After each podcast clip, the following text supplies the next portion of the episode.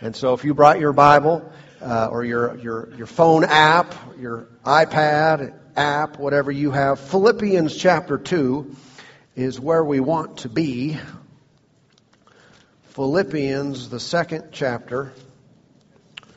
Father, I thank you today for every heart and mind. Open them up now. May there come a spirit of wisdom and revelation and the knowledge of Him the eyes of our understanding being enlightened now. Holy Spirit, we give you free course as you always have to do and say what you want to do in our midst. We thank you for all the glory that shall be revealed, for lives touched, for bodies healed, for minds set straight, and for the power of God to be demonstrated in Jesus' name. Amen. Philippians chapter 2. Let's read this. We, we started this series a few weeks ago. want to continue today. It reads in verse 14, Do all things without complaining and disputing, that you may become blameless and harmless children of God without fault in the midst of a crooked and perverse generation, among whom you shine as lights in the world what, the, what this, uh, this scripture is identifying, among other things, is that we are in contrast to the world. We're supposed to be. In a dark world, in a dark, any dark place. If you turn a light on, you turn a flashlight on in a dark room, it's going to create contrast. It's going to stand out. It's not going to be able to be concealed or hidden or, or, or be in obscurity, but rather it's going to be noticed by anyone who, who, who's present. Likewise it is when a person gets saved, when a person lives for God, their life then becomes a contrast to the way the normal uh, course of this world is going. And we are called light in a dark world. Light in a dark place. And so we stick out. Yeah. And we, you know what? We're supposed to. We're not supposed to diminish that. We're not supposed to try to not. We're not supposed to try to blend and just kind of look like everybody else. We're supposed to stand out. Again, why would someone on the outside want what we have if they can't even tell the difference? If your life looks like everybody else's, if when, if when tragedy comes, you respond the way everybody else, how, how is your life different? Amen. If when everyone in the world complains and gripes and fusses about everything, you got the same gripe and fuss and complaining mouth in your house. I mean that in a kind way. How, how is there anything different? See, but there needs to be a, a contrast way of living and there most certainly is a contrast way of being. All right? Because literally, when you came to Jesus, old things were passed away and all things were made new. All right? So there is a newness there. So there's a huge difference between light and darkness. And there is a huge difference between the believer and the unbeliever. And this must be understood, should be clarified, and we should be well versed in it. I want you to look at 2 Corinthians chapter 6 with me as well. 2 Corinthians chapter 6. If you don't know where that is, it's after 1 Corinthians. That's why they named it that. Chapter 6, notice with me verse 14. Verse 14 over here. It reads, Do not be unequally yoked together with unbelievers. Well, why would you say that? We're all the same, right? Believers, unbelievers. I mean, we're just the same as the world, just forgiven. That's the only difference, right? No, that's not the only difference. There, there's a, a gazillion differences. And that's why he said, don't be unequally yoked together with them. He said, for what fellowship has righteousness with lawlessness? And what communion has light with darkness? And what accord has Christ with Belial? Or what part has a believer with an unbeliever? And what agreement has the temple of God with idols? For you are the temple of the living God. As God has said, I will dwell in them and walk among them, and I will be their God, and they shall be my people. And so, the Christian in this verse here then is defined and described in contrast to the way a person is who's not yet saved. Can, can, can we see the, the language here? The, the, the Christian is called light, Christ, believer, temple of God, God's people. The heathen are called lawless, darkness, Belial, unbeliever, and idols. So it's intended to show us this is the way you were, this is the way you are. This is what used to be, and this is what still is the condition in the lives of many people, but not you. And so you don't want to get mixed, mixed up and watered down with that so it all blends in and you can't tell any difference. No, you need to keep standing out. Say this with me, if you would. Say, I am changed. I'm not who I was before. I'm something more. Something better. Something seriously upgraded. I belong to God. How many know that uh, the Lord just didn't tag us as saved? No, He changed us. The old guy died, the new, the new guy came.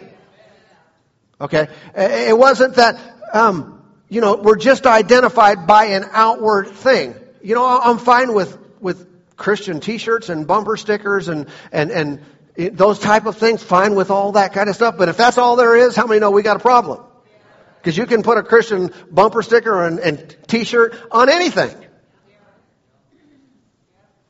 As the old saying is, you can put lipstick on a pig. Or whatever. Well, we need to recognize that we are changed. Who we were and then who we are. We were powerless. Now we are powerful. We were weak, but now we are strong. We were helpless, but now we're helped. We were lost, but now we're found. We were on our way to hell, but now we're heaven bound. Come on.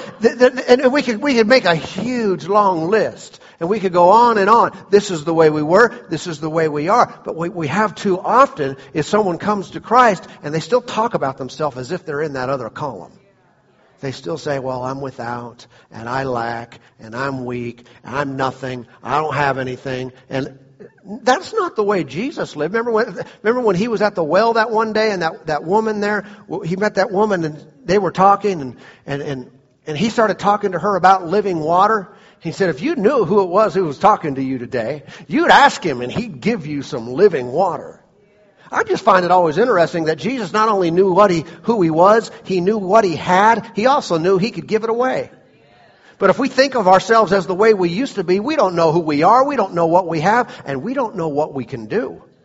Okay? But identifying as a changed person, alive in Christ, and all these realities are now present. I'm not the way I used to be, but I am a new person. Now I'm going to think different, I'm going to act different, I'm going to carry myself different, and I'm going to, I'm going to behave differently towards people because of what I have. All right. There are, there is power and grace and giftings and ability in your life that God has deposited in you for the sole purpose of you giving it away, of you blessing other people with it. Uh, but if you don't know it's there, you'll never do anything with it. Hallelujah. Everybody okay today? Look with me at Matthew chapter 5. Matthew chapter 5. I'm trying to get a, a bunch of stuff in here, a lot of verses in a short period of time. Uh, but we have been changed. We were and now we are. There is a contrast that has taken place in our lives, and this contrast should be now evident to those around us. It should be evident to those in the world. Jesus made this saying in, in, uh, in Matthew chapter 5 and verse 13. Everybody got that? It, it reads, You are the, what's that word? Salt of the earth. You are what? Salt. You're salty. But if the salt loses its flavor, how shall it be seasoned? It is then good for nothing but to be thrown out and trampled underfoot by men. I want you to think about that for a moment. You are the salt. Why would someone call us that? Is that a compliment? Is that good? You're salty? You know, you're the salt of the earth. Well, we know that salt can be used for, you know, various purposes. One of those being, of course, it's, it's a pre- has a preserving aspect. And I certainly think that's the case, that believers are uh, keeping this world at least in some degree of sanity. Uh, but you know, also salt impacts your food. How many are thankful for salt on your food? If you're not, you don't really know. Have you ever had bland food? Yeah. You know, I've heard this. I don't know if this could be true. This would be quite a tragedy. Uh, but I've heard it's been rumored that there are people, even in our church, that like bland food. I heard there's some people that don't like Mexican food. I mean, and they call themselves saved. How is that godlike at all? I heard, I heard there's some people that don't put crushed red pepper on their pizza. Who wouldn't do that? All right. oh, hands are going up now, yeah. Now, I like spicy food. But, but seriously, Anna, we, we've all tasted food that just needed a little bit of salt. Huh? Maybe it was some meat, some potatoes, something like that. And it just, you ate it. And how many know you should be able to tell the difference w- between when the food is on the fork and when it enters your mouth? You know, other than temperature and, and the, the weight of that. And if you can't, it needs some salt, right? It needs to light something up inside of you where you go, hmm, yeah, you, you, you taste the flavors. Well, th- that's one of the things salt does. Th- that's really not a huge deal if your food is bland. I mean, in the big picture. But what's worse, what's con- really a serious issue in life is if you are bland. Huh? Well, what, what do I mean by that? If if you can put your food in your mouth and you can hardly tell the difference, yeah, it's not real great, not really good food. If you could enter the life of an unbeliever and they not tell the difference, that's far more serious than not having salt on your food. The Lord said, You are the salt of the earth. There should be something about us that lights things up. That when we are involved, when our life is present, there's a God element there that's like light in darkness. It is salt in a, in a, in a corrupt world. It's something that gets attention. I think one of the worst things that can happen to the church of the Lord Jesus Christ is that we get ignored. Because we're just bland. Not saying anything, not doing anything, not living out loud, not, not conducting our lives in such a way where it gets attention, where someone at minimum, at minimum has to say, yes, there's something there. Now they might say, no, I don't want it. I mean, everyone has their free choice. But at least they know this is the real deal. There is something different about those people other than the fact they show up in the same building on the same day. Huh? We've got to be a lot more than that. It's interesting, this language that Jesus uses here, if the salt loses its flavor, uh, if you look at the Greek words that were translated there, it actually comes from uh, the, the root word there is the word moros, M-O-R-O-S, which is the English word where we get the word uh, moron. Okay? And he's saying, can you see what he's saying there? He said, if you guys aren't salty, the salt loses its flavor. How stupid that is? How unintelligent that is, how you're acting like a fool. I mean, that is the stupidest thing you could ever do. Now, Jesus is saying that, so don't look at me like I'm being harsh. But he used that language about salt losing its, its flavor. Look at verse 14. You are the light of the world. Now, we're quick to say Jesus is the light of the world. And that's also a true statement. But look what Jesus said. He said, You are the light of the world. You are. You know why I'm saved? Not because Jesus personally appeared to me, but because my grandmother personally appeared to me. She was the light in my dark life. She came representing him.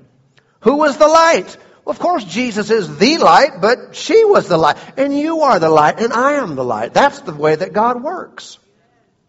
You are the light of the world. A city that is set on a hill cannot be hidden, nor do they light a lamp and put it under a basket, but on a lampstand. It gives light to all who are in the house.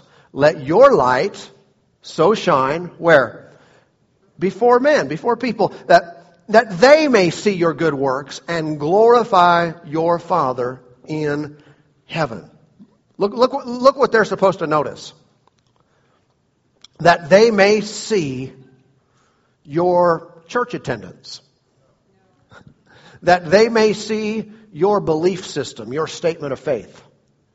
No, that's not what's going to cause them to glorify the Father in heaven. He said, You need to do this. You need to let your light shine so they can see what you do.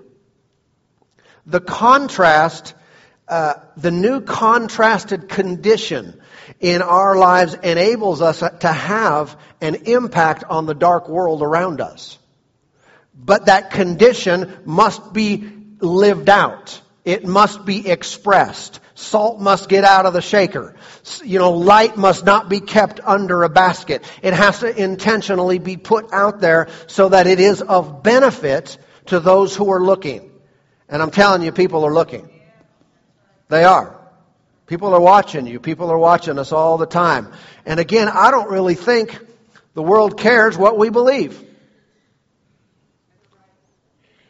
Unless those beliefs produce tangible results. If, if I have a belief system, no matter what I call it, and the end result is I'm the same as those who don't have that belief system, and I'm, what I mean insane, not just talking heaven, because that's unrelatable to a lot of people. But I'm talking, my, my life is the same as those who don't have it in daily practice, in how I, how my emotions are, in how my health is, in how my life is lived, in the blessing of God upon my life. If it's the same, then why would someone want, want to adapt your belief system? Amen. People are being preached at all day long. And I'm not talking about preachers. You know, pastors, teachers, so forth, evangelists. I'm talking about through the media, talking about through the world, talking about through entertainment. People are being preached at all day long. They're being given a thought system, a way to look at life, a way to look at the world. Uh, uh, they're given a system of belief, whether they realize it or not. It's, it's packaged in entertainment, it's packaged in appealing ways, but people are trying to shape the beliefs of other people. Okay, and we're trying to do that too. We're trying to say, hey, no, this is the word. This is what Jesus said and did. But I'm telling you, it often falls flat unless it's seen but when it can be demonstrated in our lives, when it can be viewed, and even beyond that, when it can be tasted. Do you know you're being tasted? you are the sample, like at Costco. You go around and sample and see what you want to buy, see what you want to eat. Do I like this? Do I like the little stuffed pizza things or, or whatever? And if you like it, you're going to buy more we're being tasted too. All day long, people are watching and looking, and they're, they're testing us to see if it's the real deal. Taking a lick. and what should they get out of that? Hopefully not bland. Now, you taste just like everything else. You taste just like everything else in the world. It's just another slightly different flavor, but it's kind of basically the same thing. No, they should lick and go, whoa. Can I have more? Uh, my, ma'am, my child wants one of those too. And my wife, she's on the next aisle over. Can I get one for her? they should taste something desirable, inspiring within them a desire for more. If not, here's the deal we are not representing Him accurately because the Lord is most desirable. He is good in all his ways. If anyone could see him in his fullness and get and feel his warm embrace, they would be drawn to his love. But the bottleneck there is us. If we're not representing accurately, then they get a they get a wrong taste in their mouth, but it's not truly him. Look, look at if now you don't need to turn there. I'll just put it up for you. Ephesians chapter two and verse ten. It reads, "For we are His workmanship, created in Christ Jesus for good works." Did you notice that language? For good works. How many know that's different than saying by good works?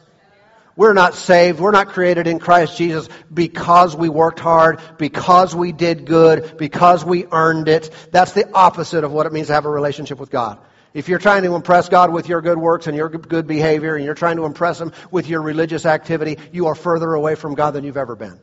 But the moment you humble yourself and acknowledge there's nothing I can do, but you did it all for me in Christ, that's when you enter into His presence. But still the reality is, is we were created, or we could say born again, we were created for good works, which God prepared beforehand that we should walk in them.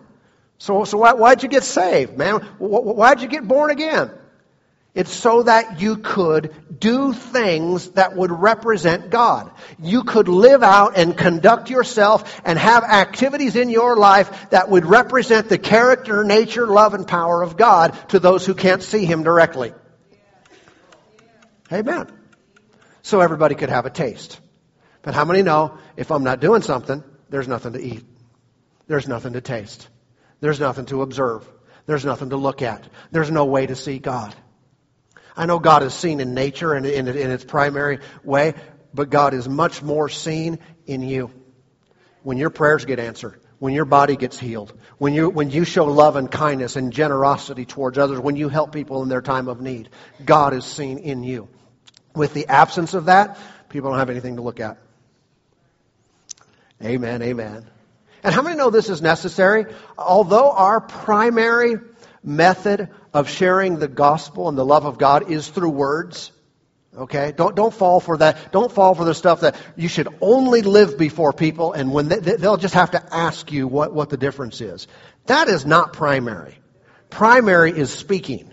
Okay? But I recognize this. I've, I know of individuals who have, who have, uh, on their job, they're working for someone else, they're hired to do a certain job. They take the time that that their employer is paying them to do a certain job, and they start basically, you know, evangelizing and sharing the gospel with people and get fired as a result of it. And uh, I think they probably should get fired as a result of that. Because that's not being godly. That's not, that's not being uh, up, upright towards that person who's paying you to do a certain job. You have to have wisdom there of when you can say things and when you shouldn't say things, but we've got to be honorable people. So in that setting, what are people looking at? Your life, what you do, how you treat them, the smile on your face, the generosity of, of your heart. All these kind of things are witnessed without saying a word so that when the time is, the time comes to use a word, you have something to back it. But if we do nothing, our words fall flat. Everybody okay today? You know, Psalm 34 and verse 8 reads, Oh, taste and see that the Lord is good. Oh, do, do what? taste. How, how do people know that the Lord is good? They taste and see. They taste and see. How do you taste the Lord? You know, huh? we get tasted. Yeah. Remember, remember over in, uh, in the book of John, chapter 15, Jesus said, I am the vine and you are the branches. Where, do, where does fruit grow? Off the vine or off the branches? Yeah, it grows off, it grows off us. I mean, no, the fruit of the Spirit is not the fruit of the Holy Spirit, but it's the fruit of the born again human spirit. When you get saved, you start producing love, joy, peace, patience, kindness, goodness, self, uh, self, self-control, and so forth. You start producing it. And we go out in the world and we live our lives and we have all this stuff growing off of us. Why? So the people we bump into can taste. And they taste and they see, man, something's working in you. Man, what I have, man, I pull my hair out and stress out and my life is falling apart. And then I look at you. What's going on? What's, what's the deal here? What's going on with you? What happened? They just got a taste of what it really means to have a relationship with God. And then we have something to say. We have something to direct them in. Amen. Amen. Let's give them some things to taste. What do you say? Let's see how much we can put out there. Let's see how much we can get out there on the limbs. Let's see how much salt we can spread around. Let's see how much we could, we could get, give people a, a taste of the Lord. And then let them respond.